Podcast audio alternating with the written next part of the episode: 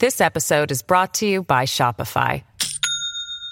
Do you have a point of sale system you can trust, or is it a real POS? You need Shopify for retail. From accepting payments to managing inventory, Shopify POS has everything you need to sell in person. Go to shopify.com slash system, all lowercase, to take your retail business to the next level today. That's shopify.com slash system. This episode is brought to you by Bumble. So, you want to find someone you're compatible with, specifically someone who's ready for a serious connection, totally open to having kids in the future, is a tall, rock climbing Libra, and loves rom coms with vegan pizzas on Tuesdays just as much as you do. Bumble knows that you know exactly what's right for you. So, whatever it is you're looking for, Bumble's features can help you find it. Date now on Bumble.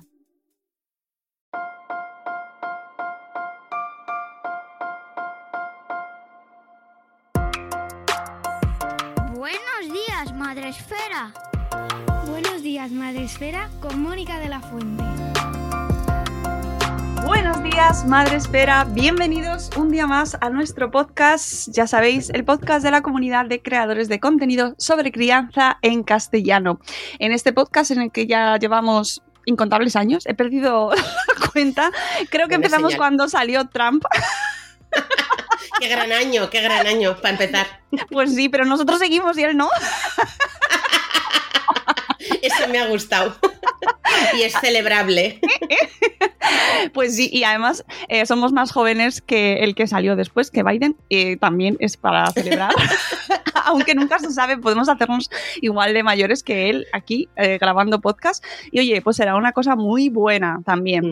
Os acompañamos, ya sabéis, eh, con cada podcast, eh, intentando que abordéis este mundo de la crianza, de la infancia, de la educación, maternidad, paternidad y más allá, siempre con un espíritu muy positivo, con un espíritu crítico de aprendizaje, eh, de tener sentido del humor y de mirar las cosas de una manera, bueno, pues con menos drama. Para eso nos acompañamos siempre y nos rodeamos de gente que nos enseñe mucho. Ese es el mejor secreto de la, de la historia, de la humanidad, es rodearte de gente que haga las cosas muy bien y aprender todo lo posible de ellos. Como es el caso de nuestra invitada de hoy, eh, con la cual tenía muchas ganas de hablar y llevábamos meses ahí. "Ah, ¿Cuándo lo conseguiremos? ¿Cuándo? ¿Cuándo? ¿Cuándo? Pero ha sido hoy. Ahí intentándolo, pero lo hemos conseguido. Esta persona que se ríe tanto como yo y que eh, me da que nos vamos a pasar un programa de esos que les encanta a la gente que dice, no me gusta que os riáis. pues ¿Hay gente así? sí. Dales mi número, dales mi número, que les doy hora. Bueno, pues este es el programa ideal para vosotros. Tenemos con nosotros a Laura Morán. Hola, Laura, bienvenida, lo primero. Hola, encantada de estar aquí, me hace mucha ilusión, la verdad. Qué bien, qué bien, eso me encanta mm, por todos los niveles, me gusta muchísimo, que ve- porque, eh, bueno, pues sobre todo vamos a pasar un ratillo ameno, productivo y nos vamos a reír. Y yo tenía muchas ganas de hablar con Laura, que es psicóloga y sexóloga, porque, eh, bueno, pues llevaba años siguiéndola en redes, viendo sus publicaciones, viendo su eh, labor de divulgación y, y- y, mm, yo quería, creo que nos va a aportar aquí cosas muy interesantes porque tenemos todos eh, muchas mochilas, muchas, mm, bueno, cositas, dramas, cositas en el armario que hay que abrir. y me parecía que Laura era la persona adecuada para hacerlo y además coincide que tiene libro nuevo en el mercado. Con lo cual... ¿Qué vamos a hacer? Pues vamos a hablar con Laura, vamos a conocerla. eh, luego os, os pondré abajo en las notas del programa su dirección del despacho para que habléis con ella si les necesitáis. Y vamos a hablar de su último libro, que eh, acaba de salir al mercado de la colección Ball Letters, que se llama Iguales pero diferentes. Ujú. Y que, eh, eh, que nos va a, a tratar, o sea, qué va a tratar y qué nos va a enseñar, sobre todo y de manera muy resumida, que ahora os iremos contando de manera más extensa, eh, cómo enseñar a nuestros jóvenes. Bueno, de hecho es un libro para que lo lean ellos, mm, aunque por supuesto siempre con- en familia y es muy recomendable que lo leáis vosotros. Pues este, este mundo de la inteligencia social, de, la, de cómo nos relacionamos entre nosotros, de cómo eh, aprenden a relacionarse nuestros adolescentes, porque es un momento crítico, es un momento crítico, la adolescencia, la preadolescencia, la identidad, de, definir quiénes son y definiendo quiénes son, definen cómo se relacionan con los demás también, ¿no? Entonces, de todo eso que es, parece muy sencillo, pero no lo es, va este libro, eh, iguales pero diferentes, que está dentro de una colección pues muy didáctica y pensada precisamente para este público preadolescente, adolescente, más bien pre, yo diría.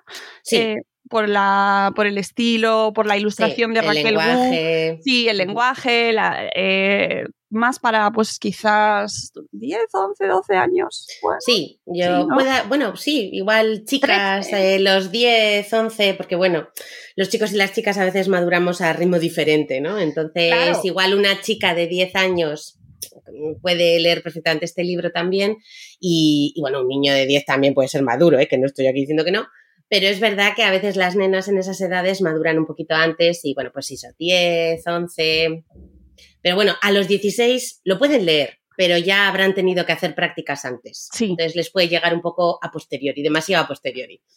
Pero bueno, mm, a lo mejor eh, toda, toda lectura tiene un aprendizaje, incluso aunque Sí. piensen que han pasado ese nivel, y a- porque hasta yo, a mis cuarenta y tantos,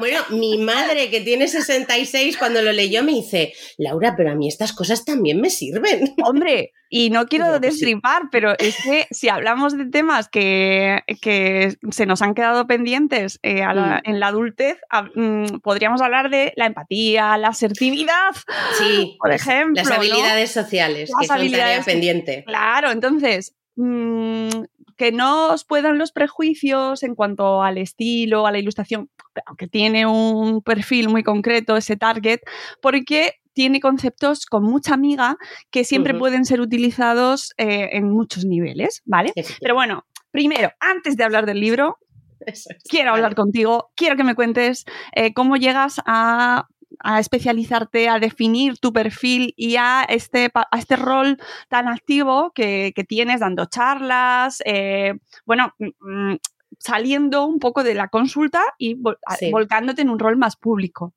Sí, pues eh, bueno, menuda aventura. O sea, no he venido a hablar de mi libro solo, he venido a hablar también de mí, qué ilusión. Bueno, tu libro Eh. y tú, por supuesto, vamos a hablar de tu libro. Pues a ver cómo te cuento yo. Eh, bueno, yo suelo decir o bromear con que soy psicóloga por vocación. O sea, tengo desde que soy bien pequeñita la idea de querer ser psicóloga para ayudar a las personas a sufrir menos, que luego la psicología pues son lo que son, pero, pero bueno, tenía esta idea. Y es verdad que al formarme en psicología acabas la carrera y dices, no tengo ni puñetera idea de nada, ¿cómo voy a sentarme yo a ayudar a nadie? Y me formé en terapia de familia y pareja, eh, dos años en Madrid estuve. Y bueno, pues ya ahí me fui lanzando un poco más a la práctica de, de torturar víctimas, como digo yo. ¿no? Porque mis pacientes a veces pues sufren en consulta, que es parte del proceso, y Sí. por eso a veces digo con cariño pues eso que son mis víctimas, ¿no?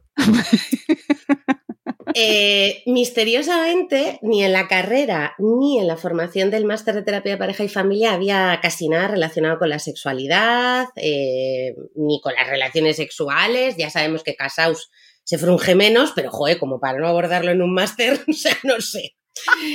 Eh, y entonces, nada, me formé también en sexología y como nunca acaba uno de formarse, pues ahí sigo, ¿no? Eh, ¿Y por qué salgo de la consulta? Hombre, porque aunque me gusta pagar facturas trabajando en consulta, eh, soy una firme defensora que más vale prevenir que curar y tengo la idea o la sensación de que la divulgación contribuiría mucho a la educación, eh, no solo sexual, ¿eh? sino también, pues, de, como decías antes, ¿no? De habilidades sociales, para relacionarnos, para resolver conflictos, para superar procesos.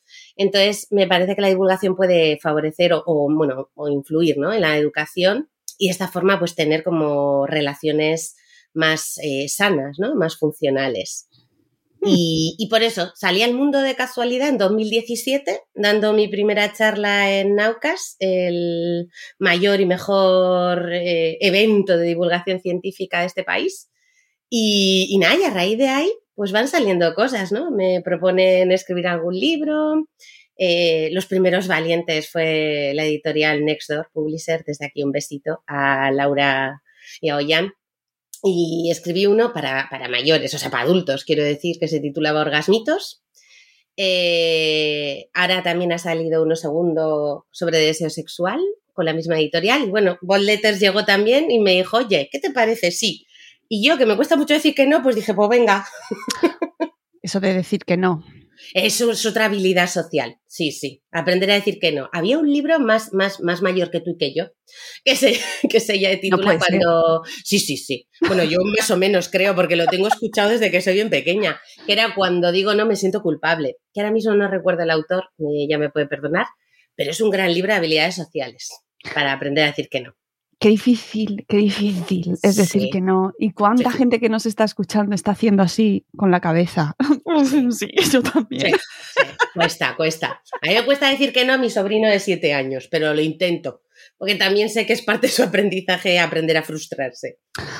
Eh, ¿Hace falta un libro para que nuestros jóvenes aprendan a adquirir esas habilidades sociales? Es decir, ¿no nos viene de serie ya ese proceso de interacción social y saber eh, salir del paso? Mm, no. O sea, yo creo que la respuesta es no, o como veo que hay tantas dificultades para ejercerlas, me animo a hacer la hipótesis de que igual de serie no nos viene, ¿no? Sí es verdad que hay aprendizajes más o menos espontáneos. O sea, hay personas, por ejemplo, que para iniciar una conversación con un desconocido parece que tienen como más espontaneidad a la hora de hacerlo, que no les cuesta, que quizás han hecho un aprendizaje, pues eso, como espontáneo y sutil, ¿no? Que, y hay otras personas que o tienen que consultar libros o incluso acudir a terapia porque su timidez pues les, les bloquea mucho las interacciones sociales, ¿no? Entonces, eh, sí, se puede aprender, que eso es la gran ventaja, porque si fuera innato y es lo tienes o no lo tienes, pues iríamos con... ¿Aquí puedo decir alguna palabrota? iríamos fastidiados. Iríamos Vale, no, si te, si te nace y crees que es 100% necesaria, sí, sí, sí, y te va a completar el sentido, dila, ¿vale? Vale, no, pues de momento fastidiados, de momento diría que iríamos fastidiados. iríamos fastidiados si fuera innato y no se pudiera aprender. Y luego otras veces aprendemos, pero las aprendemos mal, ¿no? Porque a veces hay gente que sí sabe decir que no, pero lo dice gritando, o lo dice enfadados, o se aleja afectivamente de la persona. Entonces se aprende, pero mal. Como el que conduce sin intermitentes, que conducir conduce, pero mal. Uy, poned los intermitentes, por favor. Por favor, que no son un extra. Ni en los BMW siquiera, que vienen de serie. Usadlos. La conducción es un, es un acto en el cual la escasez de eh, habilidades, sociales se pone muy de manifiesto, ¿verdad, Laura? Sí, sí, bueno, de hecho, conduciendo yo creo que nos posee otra cosa. O sea, yo el sitio en el que más palabras digo es conduciendo. Sí, sí, ahí es como, ahí lo ves claramente. Claramente, claramente. Y desarrollamos una gran comunicación no verbal y lectura de labios. Tú sabes que el de atrás o el de adelante o el de al lado te está insultando, aunque no le oigas, ¿no? Dices, mira, sé leer los labios, se acaba de mm, cagar en toda mi familia. y eso quedaba el intermitente, ¿no? sí, me parece muy significativo porque todos tenemos muy claro mm, eh, como muy obvio, ¿no? que hay que ser educado, que no se dicen palabrotas, que tienes que saludar, que tienes que ser amable en general, ¿no? Cuando te cruzas con alguien. O sea, este mundo de las habilidades sociales y de la interacción y el intercambio, como que se da como por muy sabido, ¿no? Pero... No, no está, no está muy sabido. Y es verdad que decimos, bueno, pues ya lo aprenderán en el cole. A ver, en el cole están un ratico, tampoco les da para todo, ¿sabes? O sea, tienen que aprender mucho contenido, pero también tienen que educarles. Bueno, a ver, pasan muchas horas y por eso tiene una gran influencia educativa y hay que cuidar eh, lo que en los colegios se puede aprender, estudiar y demás, ¿no? Pero, por ejemplo, relacionarnos socialmente o lo que es la sexualidad, lo que son los afectos, eso eh, los seres humanos lo aprendemos en cualquier colectivo o en cualquier grupo o en cualquier contexto en el que estemos. El colegio, la familia, el patio, las clases de solfeo, o sea, el fútbol, da igual en qué contexto estemos, ¿no? Ahí estamos constantemente aprendiendo y teniendo que poner en práctica esta, esta inteligencia social. No soy mucho de poner apellidos a las inteligencias, pero bueno, porque nos entendamos, inteligencia social, o sea, la capacidad que tenemos para relacionarnos con los demás de forma adecuada y funcional, ¿no? que a veces tocará enfadarse, pero que te enfades bien, vaya, de forma productiva. Esto está muy relacionado con la, em, la difusión y la divulgación cada vez mayor que se hace sobre el conocimiento de las emociones. Eh, de, unos años hasta ahora se ha puesto muy, muy en boga eh, la importancia de conocer las emociones y eh, tu libro habla mucho de eso, ¿no? Sí, porque las emociones, hay una metáfora que no es mía, es que ahora no me acuerdo de quién fue, que las emociones funcionan un poco como un GPS. ¿No? O sea, te indican un poco y te dan un poco de feedback de, de cómo te sientes en ese contexto, si ese contexto, yo qué sé, pues quedas con un grupo de amigos y de repente estás incómodo, pues ya te está diciendo que algo está pasando que no es adecuado. No sé si es porque se están riendo de ti o porque está la persona que te gusta y te hace temblar y no sabes dirigirte a ella. O sea, al final nos dan feedback, ¿no? De información de, de cómo nos estamos orientando o moviendo en un determinado contexto. Y las emociones, eh, como vivimos en una cultura, está la de la taza de Mr. Wonderful, ¿no? Que insiste tanto en la happycracia, que este libro, si me acuerdo de quién es, de Edgar Cabanas. Maravilloso. Eh, maravilloso, ¿no? O sea, cómo tienes que ser feliz, estar contento. A los niños muchas veces se les dice, no te enfades. A ver, las emociones se tienen, ¿no? Y no se pueden o sea, cuando vamos a terapia, de hecho, eh, solemos intentar eh, que cambien nuestras emociones porque son muy difíciles de manejar o son muy insoportables, pero las emociones directamente no son, no sé cómo decirlo, intervenibles, ¿no? O sea, no, yo, tú estás enamorada de alguien, Mónica, yo no te puedo decir no te enamores, ¿no? Eh, o te has enfadado con alguien y yo te digo no te enfades, no funciona. ¿no? O al deprimido, ponte contento, tampoco funciona, ¿no? Entonces, las emociones se tienen, pero donde tenemos que intervenir es más en qué conducta eh, o qué no conducta nos provocan estas emociones, ¿no? Cuando un niño se enfada, un niño tiene derecho a enfadarse. Lo que no tiene derecho es igual a romper un jarrón por haberse enfadado o agredir a un compañero o al hermanito o a la hermanita por haberse enfadado. Pero tenemos que ir aprendiendo a legitimar las emociones que todos tenemos.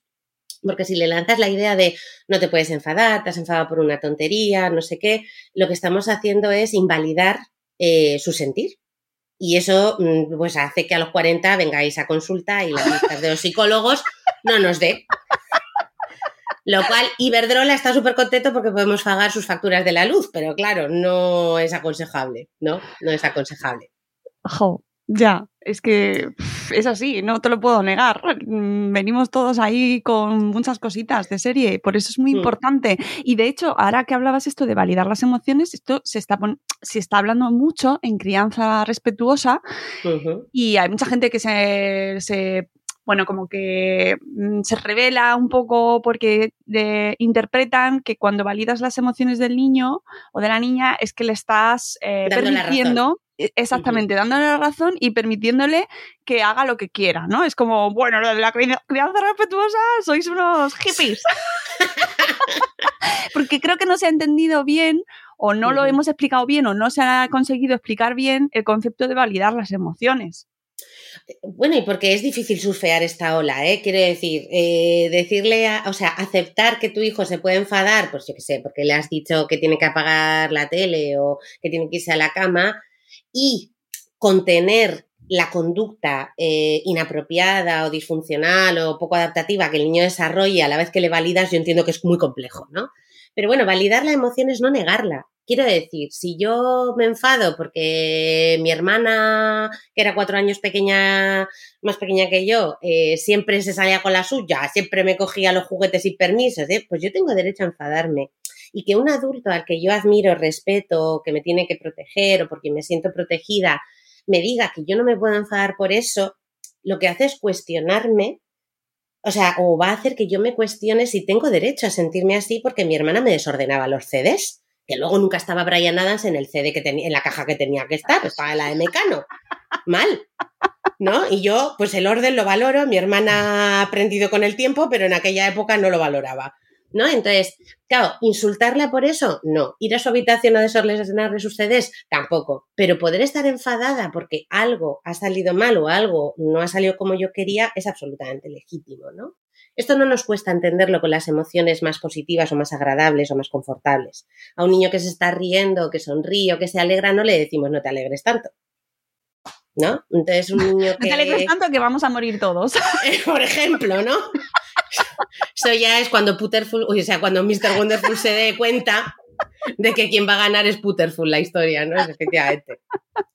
Bueno, eso lo puede hacer gente muy cafre, pero no, no, no lo hagáis. Que a ver la águila, que a ver la águila, pero es verdad, no lo hagáis. En todo caso, de adultos y quizás, pero de los niños. Porque luego también hay que no. ir a terapia después.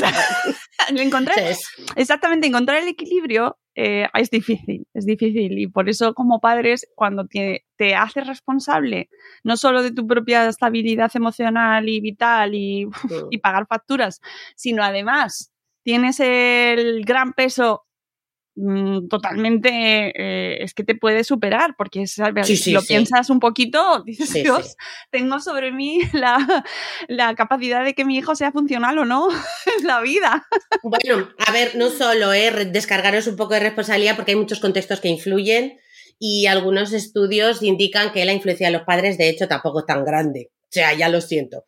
Pero, pero es Eso lo verdad dice Ramón Nogueras también te lo iba a decir.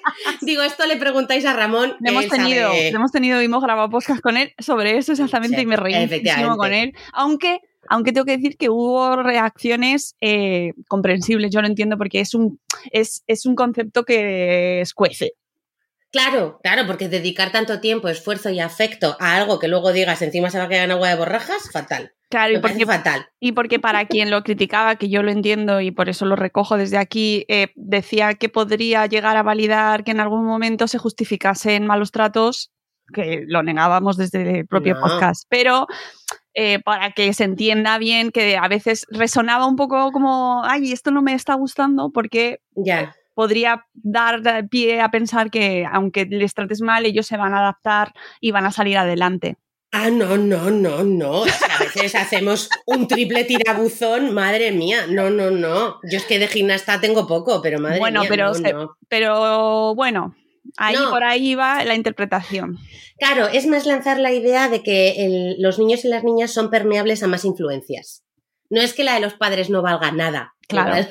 No sé cómo lo diría Ramón, pero No, es un lo- maravilloso comunicador. Lo especificó, pero, por si acaso no está de Bueno, más. Eso es, pues no, no se trata de, de eso, de, de- de validar, no, no, no, no, y de decir que los padres no influyen de ninguna manera y que aún así hagas lo que hagas, no, no, no, no.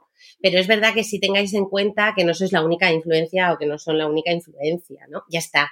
Porque eso además también te alivia como cierta responsabilidad, porque yo trabajo con muchos padres y madres, sobre todo actualmente, que intentan hacer eso, ¿no? Una educación y una maternidad y una paternidad responsables, respetuosas, y sufren, digo, a ver, de verdad que yo sé que os habéis leído y subrayado todos los libros y todas las revistas y todos los artículos y que os habéis escuchado todos los podcasts, pero relajad un poco la raja, porque es que si no, o sea, no os voy a dar el alta en la vida, ¿no? Entonces, pues bueno, que tampoco es eso, ¿no? Entonces, bueno, que sois humanos, que esto no se os olvide. Y, mm, y antes hablabas de lo de validar, ¿no? Que hablábamos de lo difícil que es validar, permitir, no permitir. O sea, yo lo- la única idea que lanzo así como tip es que lo que hay que corregir es la conducta, no la emoción. O sea, tú no tienes por qué corregir cómo se siente tu hijo o tu hija. La emoción la tiene y punto. Lo que tienes que ayudar a educar o a encauzar o a regular es la conducta. Lo mismo que si yo, que adoro a Hugh Jackman, lo ves, ¿no? Para quien no lo conozca. Claro, si me lo encuentro por la calle, yo a ese hombre lo deseo fervientemente, pero no lo voy a violar por la calle. Es decir, mi emoción es de mm, me lo trinco, pero mi conducta es de no puedes, Laura, no está bien. Es un poco ilegal, de hecho. ¿No? Entonces es un poco educar eso a los niños, ¿no? Decirles de alguna manera que lo que ellos sienten es legítimo, sencillamente porque lo sienten, pero que no pueden dar rienda suelta a todo lo que sientan, ¿no? O que la forma de manifestarlo, pues tiene que ser eh, respetuosa con los demás, ¿no? Es un poco, no sé si me explico, ¿eh? Porque Sí, sí, estoy- sí. es lunes y el café yo creo que todavía no ha hecho todo su efecto. No, y con Hugh Jackman en mente lo No. vemos claro, lo vemos claro. Ah, eso es, ¿no? Es, un- es muy poderosa la imagen. Sí. La verdad es que sí. Está muy bien para ser lunes por la mañana. Gracias. De nada, de nada, de nada mundo. Y desde aquí un abrazo a Patricia hablado que vino a uno de nuestros eventos con un corpóreo de Hugh Jackman de tamaño real y que fue la estrella de nuestro evento por motivos obvios. ¿Y quién se ha quedado con ese? Pues lo tiene ella y lo ha des- además lo ha desgrabado como buena autónoma, ¿sabes? Me parece, me parece fatal que no lo comparta con el resto del mundo. Bueno. Deberíamos turnárnoslo. Ya, pero lo tiene en vídeo puesto por detrás y se puede ver y Pero tal. no es lo mismo, yo quiero tocarlo. yo quiero hacerme una foto a su lado. Bueno, le pediremos para próximos eventos que se lo vuelva a traer porque es Vale. nuestro actor invitado Vale. favorito. No, mal. Volviendo, retomando un poco, saliendo, dejando a Hugh Jackman de lado, eh, el título del libro. Cuéntanos este Iguales pero diferentes, qué significa y eh, por qué elegiste este título. Que sé que es súper difícil normalmente elegir el título de los libros. Sí, sí. De hecho, yo, eh, como es que no me gusta apropiarme de lo que no es mío, el título se lo debemos a Paz Gaspar, que es la editora, eh, porque era muy difícil. A mí la verdad es que me cuesta mucho titular. Eh, yo el contenido os lo relleno como queráis, pero ya lo de sintetizar en un título se me da mm, Muy fatalix. difícil, es muy difícil. Fatalix. Entonces, bueno, es verdad que la- la- el espíritu un poco del libro es resaltar eh, la individualidad ¿no? de cada ser humano y que tenemos que ser respetuosos con esas individualidades, ¿no? Porque además en esta época preadolescente y adolescente, eh, lo que llevamos peor es ser diferente. O sea, de adulto quieres llevar el coche que no lleva nadie, pero de niño, pobre de ti como lleves el estuche diferente al de toda la clase, ¿no? Bueno, ahora no sé si será el estuche, las playeras, el móvil o lo que sea, pero en mi época eran un poco las playeras, el estuche, ¿no? Estas cosas. De, el suyo tiene dos pisos, el mío solo uno, eh, tiene ro- rotuladores de doble punta, ¿sabes? Uf, Fina y gruesa. Es Eso era, eso era no va más. Entonces, bueno, en la adolescencia es verdad que para sentirte parte del grupo y de tus iguales, tienes que ser igual. Pero es verdad que en la adolescencia, para poder desarrollar tu identidad, tienes que tener presente que todos somos diferentes. E igual de válido, aunque seas diferente, ¿no? De ahí un poco el título de iguales, pero diferentes, ¿no? O sea, era un poco la, la idea. O sea, contradicción pura, como la vida misma, para que se vayan preparando. Pero tiene, eh, tiene mucho contenido que, si bien decíamos al principio de la entrevista que el libro está orientado a un target concreto, ¿es un libro adecuado para mm, ojearlo en familia o cómo lo has pensado? Cuéntame cómo lo has estructurado, qué temas has elegido y cómo te planteas que lo vayan a leer. Que luego Vale. será como ellos quieran. Sí, efectivamente, a trozos, en el baño si el móvil se ha quedado sin batería y estas cosas.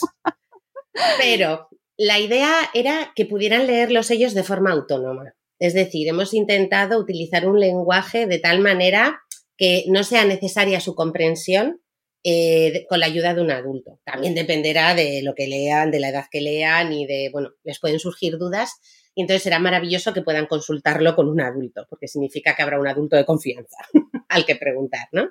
Pero es verdad que la redacción, la ilustración, como decías, de la maravillosa Raquel Gu, eh, está toda, toda pensada y dirigida a, a chavales y chavalas para que lo puedan leer de forma autónoma.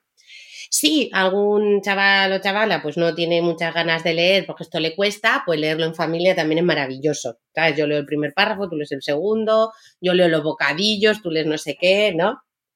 A los padres también les puede ayudar, bueno, padres, madres, educadores, tíos, tías, abuelos, abuelas, les puede ayudar también para darles vocabulario y ejemplos de cómo abordar determinados temas. Que esto a veces también nos pasa porque cuando se acusa a los padres o a las familias eh, de no hacéis educación sexual, no hacéis educación afectiva y demás, eh, no es porque no se quiera, es que a veces no se sabe. Claro. O sea, no es que yo esto cómo se lo explico, ¿no?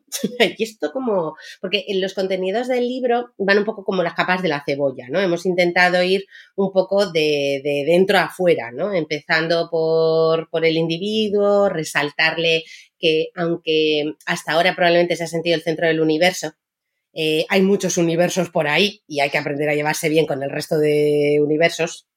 Eh, luego nos hemos centrado en la familia, luego nos hemos centrado en los amigos y finalmente hemos abordado las relaciones, eh, no sé cómo decirlo, como románticas, que ya pueden empezar a aparecer. O sea, quiero decir que esto que nadie se asuste, ¿vale? Cuando un niño eh, joder, yo he oído niños de seis años que, que, me han dicho, pues que recuerdo uno en concreto que me dijo que tenía novia, pero que ella no lo sabía. Oh. Es lo que me pasa a mí con Hugh Jackman. O sea, si él es mi novio, pero no lo sabe, ¿sabes? ¿No? Y luego recuerdo otro que me dijo que tenía novia, pero que no se daban besos ni nada, que qué asco. Es decir, eh, que al final cada edad eh, rellena en función de sus características para ese grupo de edad que entienden por ser novio o que entienden por ser novia. No nos tenemos que llevar la mano, las manos a la cabeza, ¿no? O sea, para con cinco o seis años tener pareja es que te dejas puntas a ti y a nadie más. Ya está, ¿no? Entonces, bueno, eh, es verdad que ya más adelante, a los 11, a los 12, pues ya puede haber otro tipo de romanticismo, quizás un beso, quizás alguna caricia, y estas cosas pues hay que abordarlas, ¿no? Entonces, las abordamos dirigidas a ellos. En el texto incluimos que esto es interesante que sea compartido con los adultos, con un adulto de confianza para ellos. Eh, bueno, o sea, abordamos como todas esas áreas eh, o grupos en los que van a tener que desarrollar su yo social, y cómo, qué situaciones se pueden dar. Algo que me parece también excepcional de este libro es, eh, que no es porque lo haya escrito yo, que suena un poco así, porque es una tarea que hemos hecho con la editora. No, no, o sea, por me suena un poco a Umbral, ¿sabes? No, era la idea. Debe ser, debe ser. Aquí venimos a vender tu libro. No, pero... ¡Uy, qué roja me pongo! Menos mal que no se note. Eh, no, que lo que quería decir es que, por ejemplo, no nos enseñan a veces a perder amigos y es algo de lo que hablamos también en este libro, ¿no? A veces mm. porque el amigo se va y a veces porque es mejor que te vayas porque esa persona en realidad no es tu amiga, ¿sabes? Entonces les ayudamos un poco a, pues a desromantizar las amistades también, ¿no? Esto no nos enseña. ¿Veis cómo tiene muchísimo meollo? Es que, claro, por eso me parece tan interesante y tan necesario eh, para nuestros pequeños, nuestra gente jovencita, pero también para las familias, porque Laura, tenemos un déficit ahí eh, en nuestra generación sobre este tema, pues ya las previas. Yo creo que todas. Yo creo que nadie ha sabido perder amistades, ¿no? No, ya lo dice la sevillana, de algo se muere en el alma. Es que yo en el norte tenemos más aurrescus y estas cosas. Ah. Yo soy villanas pocas, pero es verdad. Algo se muere en el alma cuando un amigo se va. Esta me suena. Claro, bueno, sí, sí. Yo de Madrid me ha llegado. Me ha llegado. y la tengo muy ahí, pero resume muy bien ese abandono y esa sensación que tengas los años que tengas puedes llegar a desbordarte. Yo creo que ese desbordamiento emocional no nos han enseñado nunca a gestionarlo. Claro, porque a veces y no debemos entender que gestionar es no sentir. Claro, claro, claro. Esto también es que a veces llegan a consulta personas, ¿no? Que igual pues están atravesando un duelo. Recuerdo una chica que vino a consulta, bueno, o sea, al de uno o dos semanas de que falleciera su pareja, que tenía 30 años. Uh. Y fue atroz y ella venía para decirme, es que quiero, eh, ¿cómo me dijo? Algo así como, vengo para no sufrir. Le dije, es que esto no va así, o sea, sufrir vas a sufrir te puede acompañar en el sufrimiento, pero el duelo va a doler, ¿no? Entonces, gestionar significa que las conductas de esa emoción o esas conductas que te lleven esa emoción sean lo más sanas y funcionales posible, ¿no? Pero no significa que no lo vayas a pasar mal.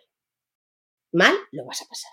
Siempre que hay un duelo, una pérdida, mal lo vas a pasar. Y, y, por ejemplo, en el libro, cuando hablamos de lo que es un buen amigo y de lo que no, eh, porque claro, la experiencia a veces pues te hace llamar, a, la falta de experiencia te hace llamar amigo a cualquier cosa y no, o, novio a cualquier cosa, que tampoco, ¿sabes? Entonces, eh, es un poco trasladarles esta idea de que tienen un derecho legítimo a estar con las personas que les hagan sentir bien. Making everyone happy on vacation isn't easy, but you know what is? Going to Aruba. All you have to do is walk out your door to find pristine pools, relaxing white sand beaches, and an island teeming with outdoor activities that'll put a smile on any face. You won't just feel great, you'll all feel great, filled with a calmer, more peaceful vibe that radiates Aruba's warmth. And the best part is, it never fades. That's the Aruba effect. Plan your family trip at aruba.com.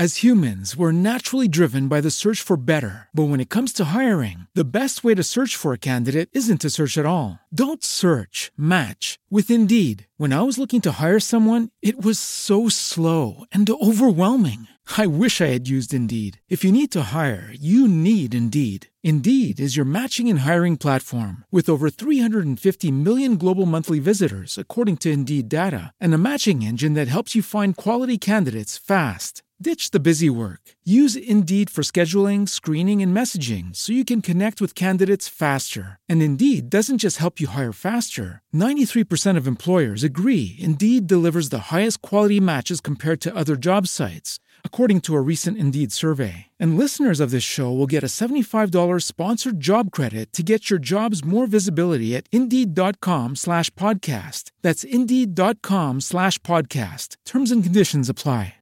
Y que si alguien no les hace sentir bien, primero lo podemos hablar, lo podemos intentar resolver, les ponemos ejemplos de qué frases emplear, diálogos para que ellos puedan ver eh, cómo expresarse en ese sentido.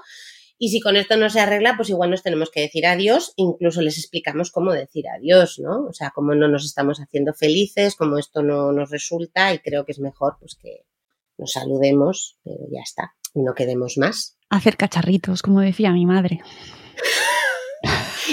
Pues, ¿y qué, a qué se refería tu madre con hacer cacharritos? A romper relaciones. Ah, mira tu madre. Pues igual le pido prestada la expresión. Pídesela, vamos.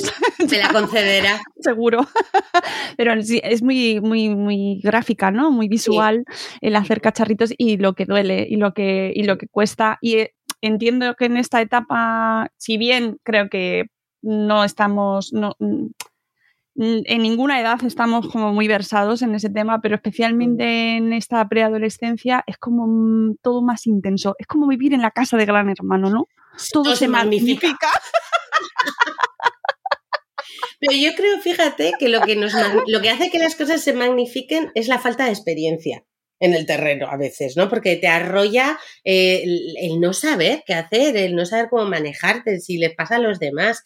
Y alguien más adulto, en teoría, en teoría, en teoría, tiene más vocabulario, tiene más conciencia de sus emociones, de en teoría. Sabéis que no, que no. que no pasa. Eh, si no, yo no tendría tanto trabajo.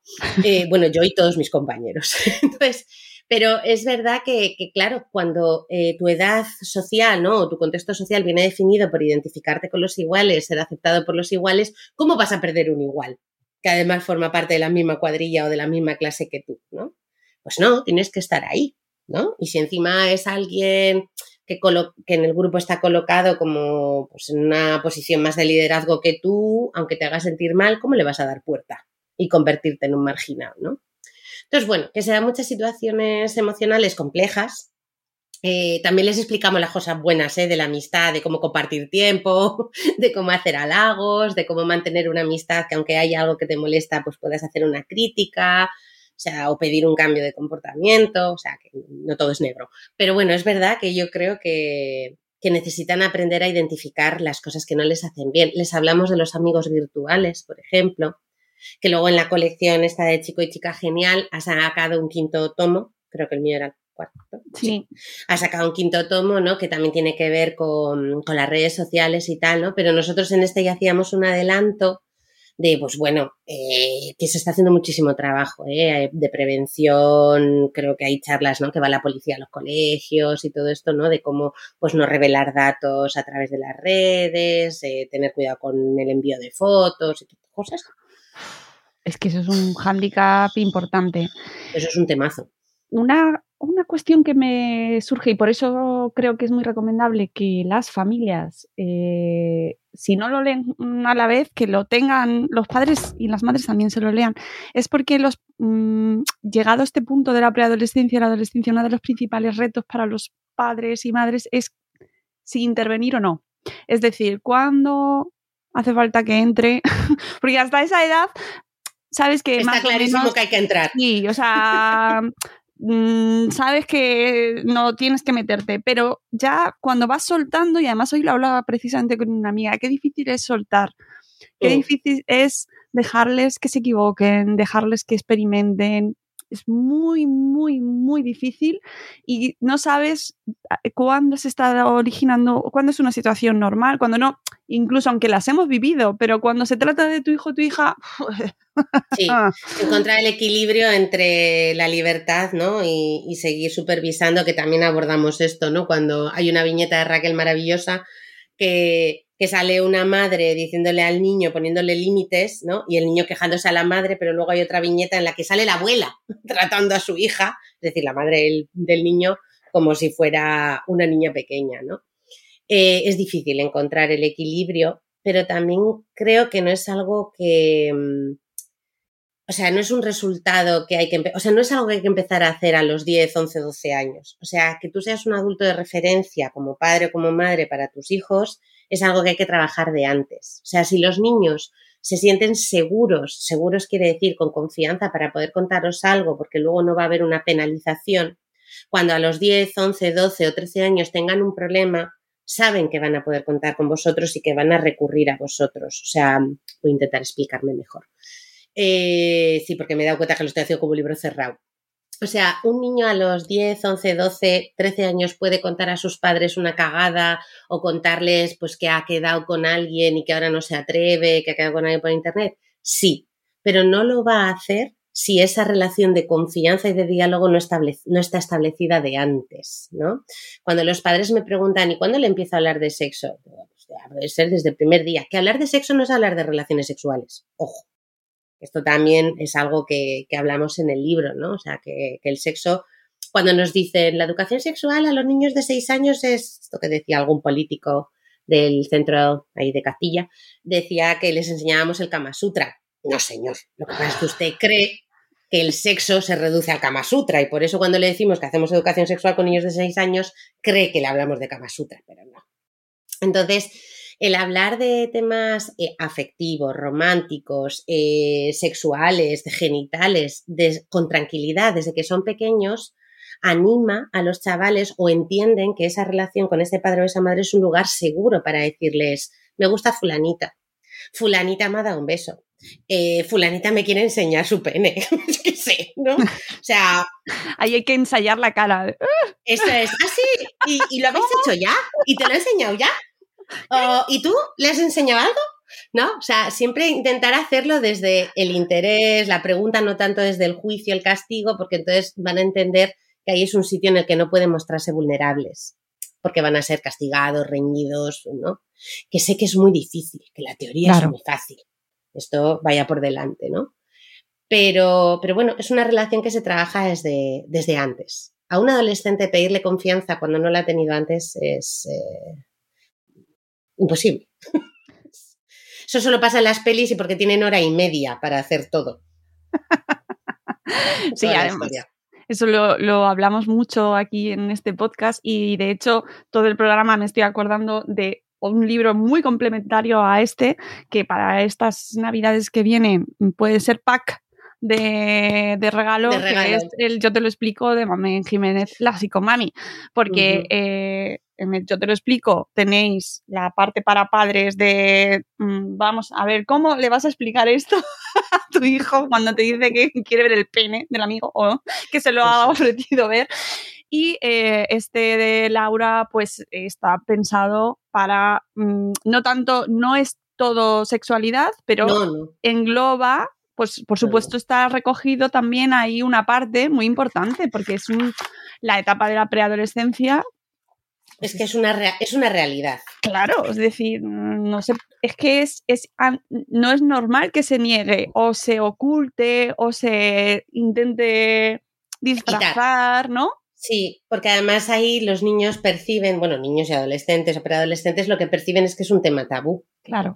Y hay un sexólogo, bueno, psicólogo al que yo mm, venero, que se llama José Landarroita Jauregui. ¡Uy, qué, no es fácil! No intentéis repetir este apellido en casa, si no tenéis un fisio de lengua cerca. Eh, eh, Pojo Serra, él tiene una frase que dice que, los niños si no preguntan o no comentan no es por falta de, de curiosidad, es por falta de confianza. ¿no? Y entonces eso me parece una, una gran frase, ¿no? O sea, porque efectivamente todos cuando hemos sido niños hemos tenido curiosidad Yo no sé si en tu casa había, por ejemplo, la, típica enciclopedia Larousse y estas cosas, Jotolos, estos. Pues yo, una de las cosas que empecé a buscar era si ponía penes, si ponía vaginas, si ponía sexos, ¿no? Y, aquí en el País Vasco que teníamos el, el diccionario castellano-euskera, que había que cargar con él porque no había internet antes, había que cargar con el tocho todos los puñeteros días con él, para arriba y para abajo, todos ahí mirando si existía pene, si existía hacer el amor. Como en, el País Vasco dicen que no se folla, perdón, no, no sabíamos si iba a aparecer la palabra, pero aparecía, aparecía. Era de espera. Exacto. Entonces, pues bueno, o sea, quiere decir que los chavales curiosidad van a tener, van a vivir situaciones en las que se van a exponer a, eso, a las relaciones afectivas con amigos, a relaciones románticas, a la curiosidad sobre su sexualidad. Hace falta hablar de ello. Y luego otro tema que también hablamos en el libro es el tema de las identidades y las orientaciones, que es un tema gordo. Enorme. que está muy ahora ahí en todo el... Y que quizás, no sé si estarás de acuerdo conmigo, pero como se pone tanto el foco desde, desde mm, puntos muy interesados políticamente, se desvirtúa en ocasiones el mensaje, ¿no? Parece como que tienes que tomar partido o posicionarte o entender que, eso, que ese concepto se usa de una manera o de otra y se pierde naturalidad cuando está en la calle, está en la vida, nos ha pasado siempre.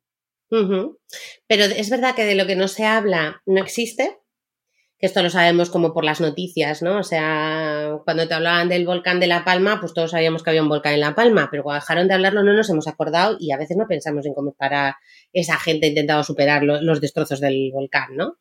Eso es un ejemplo como muy tonto para que todos nos demos cuenta de que si no hay algo de lo que se hable, si no hay vocabulario, si no hay referentes, si no hay modelos, no te puedes identificar. Entonces, eh, ampliar las miras, ¿no? Y poner palabras y modelos a otras realidades, otras identidades, otras orientaciones sexuales, otros modelos de familia, por ejemplo. También abordamos diferentes tipos de familia en el libro, ¿no? Eh, los niños y las niñas madurarán y crecerán con mucha más salud eh, psicológica, por decirlo de alguna manera, ¿no? Porque no se sentirán bichos raros. O sea, por ejemplo, ahora ya la homosexualidad, por suerte, está bastante más. Eh, o sea, bueno, sigue habiendo una homofobia de mierda por ahí, pero bueno. Em, perdón, que es que a veces utilizo palabras muy técnicas como homofobia de mierda. No se ha quedado claro. Cualquier día me quitan el título. Eh, no, está Ramón Nogueras antes en la lista. Ah, es verdad, es verdad, es verdad. Es verdad que él siempre dice polla, polla todo el rato. Y, para arriba, y carros, y carretas. Y carros, sí, efectivamente. Gracias, Ramón, porque vas tú primero. Claro, siempre va a estar él antes, ¿sabes? Entonces, al final, eh, que un niño o una niña se dé cuenta de que no le gustan las otras personas como le gustan al otro porcentaje, pero saber que eso existe, que es una realidad, que por eso tiene que aparecer en las películas infantiles, no es porque el lobby, ¿cómo lo llaman? El lobby LGTBQ o así. No hay ningún lobby, es que hay gente, hay gente que es homosexual, hay gente que es trans, hay gente que es bisexual y necesitamos que haya modelos para que los niños se puedan identificar, sin más. no es, no es ninguna manipulación, es un reflejo de la muestra. Esto está muy enfadado Francuesta que, con eso. ¡Ay! Eso he leído algo anoche. Eso en Twitter. Es que a veces sigo entrando en Twitter. Sí, porque le, molesta presuntamente. Bueno, tampoco es que sea yo aquí que me haya enterado mucho porque no lo he visto, pero sí que me ha llegado un poco como el que estaba demasiado ya, que había demasiados personajes y demasiadas relaciones eh, no heteronormativas y que eso, que, que, qué. que por qué, que, que, volvamos a lo de antes, que era lo natural. Claro. Y entonces, pues eso, que le parecía forzado. Ojo, que eh, lo que dice Frank Cuesta ha tenido una acogida como muy de. sí, estamos hartos ya de ver esto. Parece como que hay gente que, que, lo siente como forzado y se genera una reacción en contra. Sí. Pues porque pone en cuestión, porque hay miedo. Hay miedo a, a que lo suyo desaparezca. Pero yo suelo insistir en que no se trata de eliminar etiquetas, sino de ampliarlas. O sea, es como, yo qué sé, porque dejan, bueno, que igual alguien se enfada por este ejemplo, pero es que a veces me pasa que pongo ejemplos que igual no son muy adecuados, pero voy improvisando. O sea, yo qué sé, es como si ahora todos los que usamos coche tuviéramos miedo de las, placas de las plazas de parking para diversidad funcionales, ¿no? O sea, uy, ahora es que todos son plazas para gente con problemas de movimiento y yo no voy a poder aparcar. No, Cari. Hay plazas para ti y hay plazas para ellos por sus necesidades y sus circunstancias y se trata de ampliar. A ti nadie te va a quitar tu plaza, ¿no? Entonces esto es un poco parecido. La heterosexualidad no va a desaparecer. No te preocupes. Si lo eres, podrás serlo. ¿Sabes? Pero que el de al lado, si es homosexual, que pueda serlo. Con tanta felicidad y con tanta facilidad como eres tú hetero, ¿no? Eh, ¿Resulta forzado? Pues no sé qué significa forzado, pero desde luego se está haciendo esfuerzo para que estas realidades sean visibles, porque si lo dejamos eh, a, la, a la inercia, pues solo habría heterosexualidad, claro, porque puede que sea, no estoy muy puesta en estadísticas para esto, pero igual es el porcentaje más elevado, pues igual sí. Pero, ¿qué hacemos? Como nosotros son unos poquitos menos, ¿no los sacamos o qué? ¿Cómo va esto? ¿No? Entonces, bueno, ¿se sienten amenazados? No lo sé. Bueno, y luego habrá mucho homófobo también reprimido, o sea, con mucha homofobia interiorizada, ¿eh? O sea, yo también llegan a consulta. Personas con dificultades, sí. Tenemos hora para vosotros también, si os.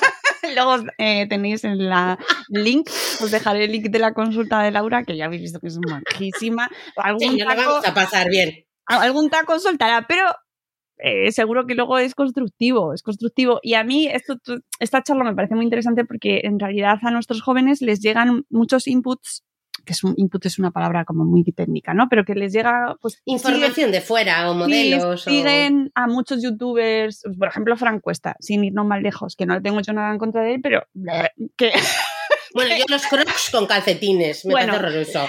Bueno, el caso es que tiene una comunidad de seguidores jóvenes muy potente. Y hay youtubers, una comunidad de youtubers eh, y de streamers y de twitchers, estoy pensando en el choca. A mí no, a mí no me ejemplo, insultes, ¿eh?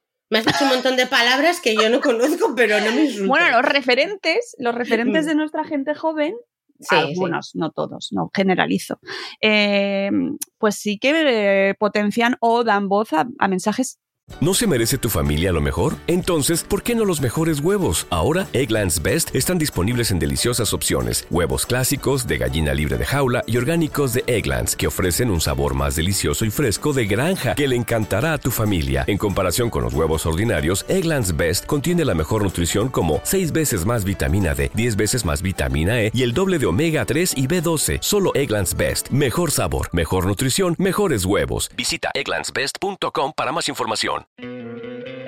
¿No te encantaría tener 100 dólares extra en tu bolsillo? Haz que un experto bilingüe de TurboTax declare tus impuestos para el 31 de marzo y obtén 100 dólares de vuelta al instante.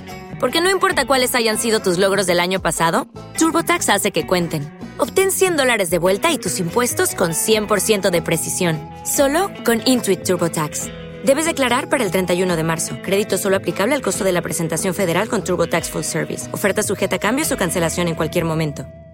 pues que van en contra de la visibilidad y la normalización, ¿no? Ujú. Van en contra directamente de esa normalización. Y yo estoy a favor de la libertad de expresión, pero sí me parece interesante destacar que nuestros, nuestras, nuestros jóvenes están ahí. O sea, no están en la tele viendo. mm, no Mm. sé, eh, No, no, no. ni siquiera están escuchándonos ahora.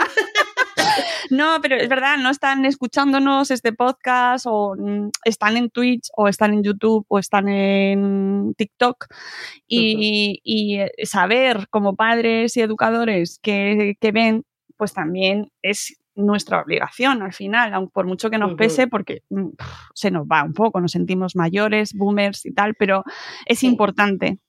Mm. Sí, sí, es muy importante y además, eh, pero ahí mira, vuelvo otra vez a, a lo que hay en casa, ¿no? Si en casa, por ejemplo, hay una comunicación, bueno, habitual, o sea, no tiene que ser todos los días, pero si se sabe que es un tema del que se puede hablar, pues igual un día en la cena llega el adolescente y te dice, oye, que este, el de los crocs con calcetines, ha dicho que tal. Y entonces el padre, la madre, el hermano mayor, la hermana mayor, pues ya, qué chorradito este ser. Mira, que es que yo me he enterado de lo de Frank Cuesta porque he visto un hilo de alguien que no recuerdo su nombre, pues soy una señora mayor, que hacía fotos y capturas de todas las parejas heterosexuales que hay en las pelis. Creo que se metía con el universo de, la, de Marvel y estos, ¿no? O sea, porque la, esta persona le respondía todo el rato con, con capturas de parejas heterosexuales de las pelis, de estas de Marvel o el otro que nunca sé cómo se llama. DC. Ese. Es que iba a decir ACDC y he dicho, no, ese es el grupo musical. es que soy mi madre ya, soy mi madre ya, o sea, por favor. Mamá, te quiero, pero joder, madre mía. Soy mi madre. En fin. Entonces, pues bueno, le iba respondiendo y, y no, pues eso, sigue habiendo parejas hetero, que es estupendo. Pero bueno, a lo que iba, ¿no? Que alguien puede comentar, uy, pues he visto esto en, en, en las redes o he oído esto, ¿no? Y en casa, pues te lo desdicen o te lo, o te lo reafirman. Claro, claro. Eh, contra claro. eso, pero bueno, pues está, pues, pues ya le dará la vida en la cara. Claro. Eh, No, o y otra, otro ejemplo que además está súper relacionado con tu libro, que es, eh, hay gente en YouTube y en academias online y tal que enseñan a ligar a chicos. ¿Ves? Y es que, eh, jo, me ha venido de repente y he dicho, uy, esto, mm, esto sí que, o sea, el otro también, pero esto, porque realmente si ves un poquito, aunque veas 30 segundos del contenido de esa gente, Bueno. entiendes que tienen que leerse su- tu libro ya. con, con que leas el título del vídeo, no hace falta ni que veas el vídeo. Cuando te dicen, no aceptes eh, o no te rindas antes de tres noes o, no te- o antes de no sé qué, o sea, o sea, ahí lo que están fomentando son técnicas de acoso eh, para presionar, para forzar y pues bueno, lo que no entiendo, bueno, no sé quién tendría que controlar esto ni si no tienen suficiente gente trabajando en ello, pero claro, es que no entiendo que esos contenidos estén colgados Claro, y no eliminados. O sea, yo no puedo enseñar un pezón, pero este ser puede venir a decir que acoses a una persona tres o cuatro veces hasta que ya te, pues, te ponga un ojo morado por pesado. ¿no? Pero lo que hay de fondo a mí me da, me da mucho que pensar y, y- y- y, insisto, lo relaciono mucho con tu libro y tus contenidos porque lo que hay es al final parece que yo sin ser psicóloga ni nada, ¿eh? no diagnostico, pero lo que hay es una falta muy grande eh, de- de conocimiento de cómo relacionarte con el resto del mundo, ¿no? Y de aceptar que te rechacen o que no te rechacen, de cómo interaccionar de una manera sana y no tóxica con el resto, ¿no? Ahí hay una falta grande de, de- de acompañamiento durante los años más importantes para poder Mm. definir bien, establecer unas bases bonitas, sanas. Mm. Me hayas dicho algo maravilloso y es aceptar que te pueden rechazar. Pero como hemos crecido o estamos creciendo con la idea de que lo que quiero lo tengo, ¿no? Gracias, Mr. Wonderful Unapu. El famoso si tú quieres puedes, ¿no? Eh, el que la sigue, la, ¿no? ¿cómo es? El que la persigue la consigue, eh, la felicidad está en ti. Mentira, no está en ti ni en la taza, está, está fuera y a veces. Eh, entonces, eh, claro, tenemos esta idea, o sea, ni siquiera se cuestionan, porque es verdad que gran parte de las personas que acuden a esos cursos pueden tener falta de habilidades sociales. Pero si tienen un mínimo sentido de la libertad y de los derechos, cuando les digan presiona a una tía cinco veces, dirán, igual este no es la mejor técnica, ¿sabes? Porque tampoco quiero convertirme en un baboso acosador. Pero hay gente que eso no lo identifica porque entienden que tienen derecho a conseguir todo lo que quieran. Y esto es algo que, que creo que impera bastante en nuestra cultura, no sé si es consumista, capitalista o no, no sé, pero al final tenemos la idea de que tenemos derecho a todo y que lo tenemos eh, derecho a todo ya, como decía Queen, ¿no? I want it all, I want it now. Pero claro, tu libertad acaba donde empieza la del otro. Entonces, que una persona no quiera tener nada contigo, ni siquiera dice nada malo de ti, solo habla de los gustos de la otra persona, ¿no? Que esto es algo que también trabajo mucho en consulta y además con gente joven. Me cuesta más eh, que lo asuman personas, pues eso, de 20, 25, incluso 30 años, que, personas que igual vienen con 50 o 55 porque se han divorciado o han roto. o- Pero la gente joven tiene esta idea de, ay, es que no me contesta, es que me deja leído, es que no sé qué he hecho, es que qué puedo hacer, tardo dos horas en contestarle para que no vea que estoy a sus pies, o sea. Digo, a ver, que es todo mucho más fácil. Ya, ya, pero hemos pasado por eso, sí. Pero es que sueno muy abuela cebolleta hoy, pero yo entiendo que antes, pues si era así, era así, si era no, era no, y todo pasaba en, en la plaza del pueblo o en el cole o donde no, o los bares o la verbena. Pero ahora, por ejemplo, las redes sociales, eh, les está, que yo en la carrera espero que haya ya una asignatura solo para esto, eh, les está generando una angustia en las reacciones de esto de me ha leído, no me ha leído, ha visto la historia, ha reaccionado. O sea, yo tengo personas en consulta que me dicen que creen que le gustan a alguien porque le ha dado con el corazón a la historia. Ya, pero. Porque ha visto la historia.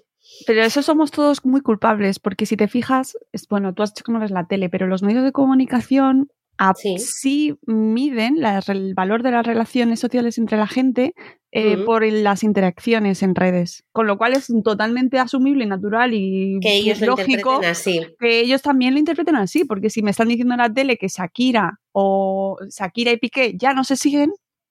Ya, nos están trasladando que ese es un mensaje, ¿no? Exacto. Es que ya llega la capacidad de, porque yo Instagram a veces veo stories que las paso. O sea, que las paso pero no me detengo y la otra persona puede llegar a interpretar que yo estoy locamente enamorada porque he visto su story. ¿No? O está en línea pero no me contesta, eso es porque no le importo. Y esto lo cuento siempre porque una vez tuve una pareja que ella le decía, es que un día te dije te quiero por WhatsApp y no me contestaste al momento y estabas en línea. Y él al final le dijo, mira, es que estaba cagando y no me parecía el momento más romántico para mm, responderte. ¿No? Entonces, pues claro, es que no sabes lo que va a interpretar el otro, no sabes las circunstancias del otro, o sea, al final andamos como con una sobreinterpretación mm. o llegamos a conclusiones eh, como muy tajantes de hechos absolutamente, no sé cómo decirlo, intrascendentes. intrascendentes y que pueden ser interpretados de muchas maneras, ¿no? no sé por qué he acabado aquí, pero he acabado aquí. no sé cómo ha sido el hilo de pensamiento, pero bueno, que las redes tampoco ayudan mucho y que también hay que ayudar a los chavales a manejarse en ellas, ¿no? Eh, Totalmente. no manejamos los adultos tampoco. Ya para ir finalizando, que aunque podríamos estar horas, pero bueno, ya, pena. ya nos adelanto que vamos a tener más. Sí, porque es que esto ha sido un flechazo y vamos a repetir. Hombre, por favor. Sí, sí, tenemos, afortunadamente Laura escribe más y tenemos más libros en cartera, así que no os preocupéis que si os ha gustado van a venir más. Eh. hablaremos de más, hablaremos de más. Sí, sí. Para, para cerrar un poco a modo de conclusión, ¿cuál es el capítulo que crees que es prioritario la habilidad social. Ya nos has comentado alguna muy importante, pues este que nos rechacen, ¿no? Por ejemplo. Pero ¿cuál crees que es como el punto rojo que hay que destacar? Si, tuvieses que sacar algo en una clase, llegas hoy a una clase de instituto, dices, bueno, selecciona una de, uno de tus capítulos o uno de tus puntos. ¿Cuál? Buah, qué difícil me lo has puesto. Nunca me habían hecho esta pregunta todavía. Uh, uh. Pues mira, aunque está al principio, igual yo destacaría los de las habilidades sociales, eh, que están en la primera parte, porque el libro tiene como cuatro partes, ¿no? O sea, el primero como tu yo social, luego llega que tiene cuatro capítulos, yo, luego llega el bloque dos que va, de lo tengo delante, ¿eh? porque es por eso bajo la mirada, porque no me lo sé de ya. Eh, luego tiene cinco capítulos sobre la familia, seis sobre los amigos, porque incluimos un capítulo sobre el bullying, y luego hay otros cinco sobre relaciones afectivos sexuales, ¿no? Entonces, si tengo que, si solo pudiera salvar uno, salvaría el de las habilidades sociales que está en el primer bloque, porque las necesitas para los otros tres bloques, ¿no? O sea, al final la empatía, que es tener la capacidad de ponerse en el lugar del otro, la asertividad, que implica sentirte con el derecho a poder trasladar tus deseos, peticiones, respetando la libertad del otro, eh, son necesarias en cualquier ámbito ya sea el familiar, el social, el laboral, el romántico, ¿no? Entonces, ese, ese rescataría. Ahora, no compréis el libro por, por capítulos, por favor, ¿eh? Comprad el libro entero. No, no es posible tampoco. Aquí viene, viene, viene, viene, todo junto, viene todo junto. y es además una idea de compra fantástica para estas fechas que vienen, eh, que hay, bueno, si necesitáis inspiración, hay mucha gente que me dice, bueno, es que no sé qué coger, no sé qué comprar, no sé qué regalar. Eh, que esto también da para otro programa entero, el tema regalos obligados. Eh, sí. ¿Ah, verdad? Sí. Y ya, también, ya no se hacen. Y también eh, cómo se viven estas fiestas, que lo tratamos en el Somos Tribu, hablando sobre crianza respetuosa por la, por la parte más, eh, pues eso, de, de- de maternidad y paternidad, de cómo se viven estas fiestas, como obligado a estar feliz y obligado a, reunirte y tal, pero bueno, eh, es todo un mundo de melones abiertos ahí, Madre mía, lo que nos va a dar. Podríamos hacer uno por semana. ¿verdad? Durante un par de años. Estamos, estamos muy necesitados, Laura, Sí, lo sí. sabes bien. sí, Pero bueno, para no desbordarnos y quedarnos, ir poquito a poquito, que yo creo que eso también ayuda. Para todos aquellos que necesitáis ideas chachis de regalos, si tenéis hijos en edades, pues eso, ahí preadolescentes y queréis un libro didáctico, positivo, mm, súper bonitamente ilustrado, ¿vale? Que, que les va a encantar y que además eh, estoy convencida de que va a generar esa conversación que siempre invitamos desde aquí a que se lean pues sobre todo estos libros que son para estas edades en familia y que genere conversación y preguntas, pues aquí tenéis este iguales pero diferentes que eh, ha publicado, espérate que me lo... Bold Letters. Bold Letters que está dentro de la serie eh, Chica Genial, bueno, chico, chica, Chico, chica, genial, eso Chico, es. chica genial, porque va con la arroba, y que son una serie de libros que, oye, si tenéis más presupuesto, os podéis hacer con toda la colección, porque son todos muy interesantes y hablan pues sobre conocer vuestro cuerpo, sobre conocer vuestras emociones, cómo eh, relacionarnos, que es este más en concreto, cómo relacionarnos socialmente con los demás mm, en este proceso tan complicado de, de- de saber quién eres, que si es que algún momento llegamos a saberlo. Es que como va cambiando, es Claro. una permanente descubrirse y adaptarse. Claro, porque además eso es, eso es una cosa curiosa, porque parece que como ya la, la preadolescencia la adolescencia es el momento en el que te defines, como si ya no fueses a cambiar, que es que, Mm. eh, ojo, no es verdad, o sea, cada día tienes derecho a, a transformarte. No, derecho y que es inevitable. O sea, Claro. que aunque intentes que no, vas a ir cambiándote. Pero en la adolescencia es verdad es que cuando empieza la individualidad, ¿no? Porque hasta entonces eres como una extensión de tus padres o tus padres una extensión de ti. No lo Uy, tengo muy claro. Sí. Pero se vive un poco así, Pero ¿no? es o sea, es así. es un poco así. Y de hecho, bueno, a ver, cuando somos bebés ni siquiera sabemos distinguir si el dedo que agarramos es nuestro de otro, ¿sabes? O sea, todo es un yo. Entonces, bueno, es un proceso, pero es un proceso, eh, es una aventura bonita. Y muy Sobre todo bonito. si estás bien rodeado, es una aventura muy bonita. Exactamente, por eso, recomendación absoluta, toda esta serie de Chico Chica Genial y en concreto este Iguales pero Diferentes, pues para, para poder mm, crear relaciones sanas y que no se nos apunten a cursos de, de ligar online, por favor, Por favor, no, por favor, no. todo el amor y el respeto, pero No, no, no, no. no. No. Respe- respeto cero. Y amor lo dudo bastante, pero respeto No, sobre cero. todo, a mí me da, me da, eh, o sea, todos los que acuden yo entiendo que tienen ahí, pues eso, su cosa, pero el que los imparte y toda esa gente que se Ah, no, sí, de esas es. carencias Yo voy contra el que lo imparte, no contra el que busca ayuda. Corre- de- y todo, y él y todas estas, pues ¿no? todos aquellos que se aprovechan de las vulnerabilidades y de las que se ven perfectamente, igual que Laura ha escrito este libro tan molón porque es la editorial ha visto la necesidad en positivo, alguien explota estas carencias y estas debilidades porque son vulnerabilidades, especialmente eh, bueno en estas edades, pues para cosas que no, que no, Efectivamente. que no defenderemos. Bueno, Laura, con esto cerramos. Eh, ha sido un placer inmenso, me he reído mucho contigo y me ha gustado un montón tenerte por Yo fin aquí. Ya lo sabía, sabía que iba a ser, pero lo confirmo. Ha sido, la verdad es que muy estupendo, un lunes maravilloso. Está Pues bien. sí, hemos mejorado mucho ya el lunes y espero que os haya gustado mucho este capítulo. Tenéis toda la información sobre lo que hemos hablado, tanto la consulta de Laura como su libro y la colección en las notas del programa y nosotros volveremos pues con nuevos contenidos muy pronto. Adiós. Hasta luego.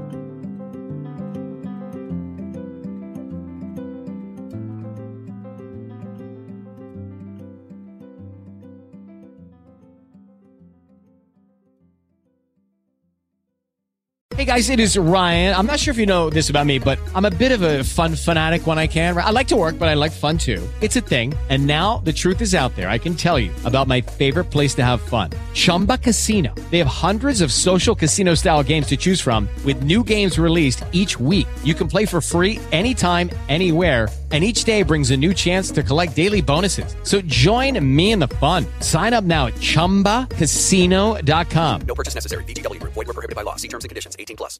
Lucky Land Casino. Asking people, what's the weirdest place you've gotten lucky? Lucky? In line at the deli, I guess? Aha, in my dentist's office. More than once, actually. Do I have to say? Yes, you do. In the car before my kids' PTA meeting. Really? Yes. Excuse me, what's the weirdest place you've gotten lucky? I never win and tell. Well, there you have it. You can get lucky anywhere playing at LuckyLandSlots.com. Play for free right now. Are you feeling lucky? No purchase necessary. Void where prohibited by law. 18 plus. Terms and conditions apply. See website for details.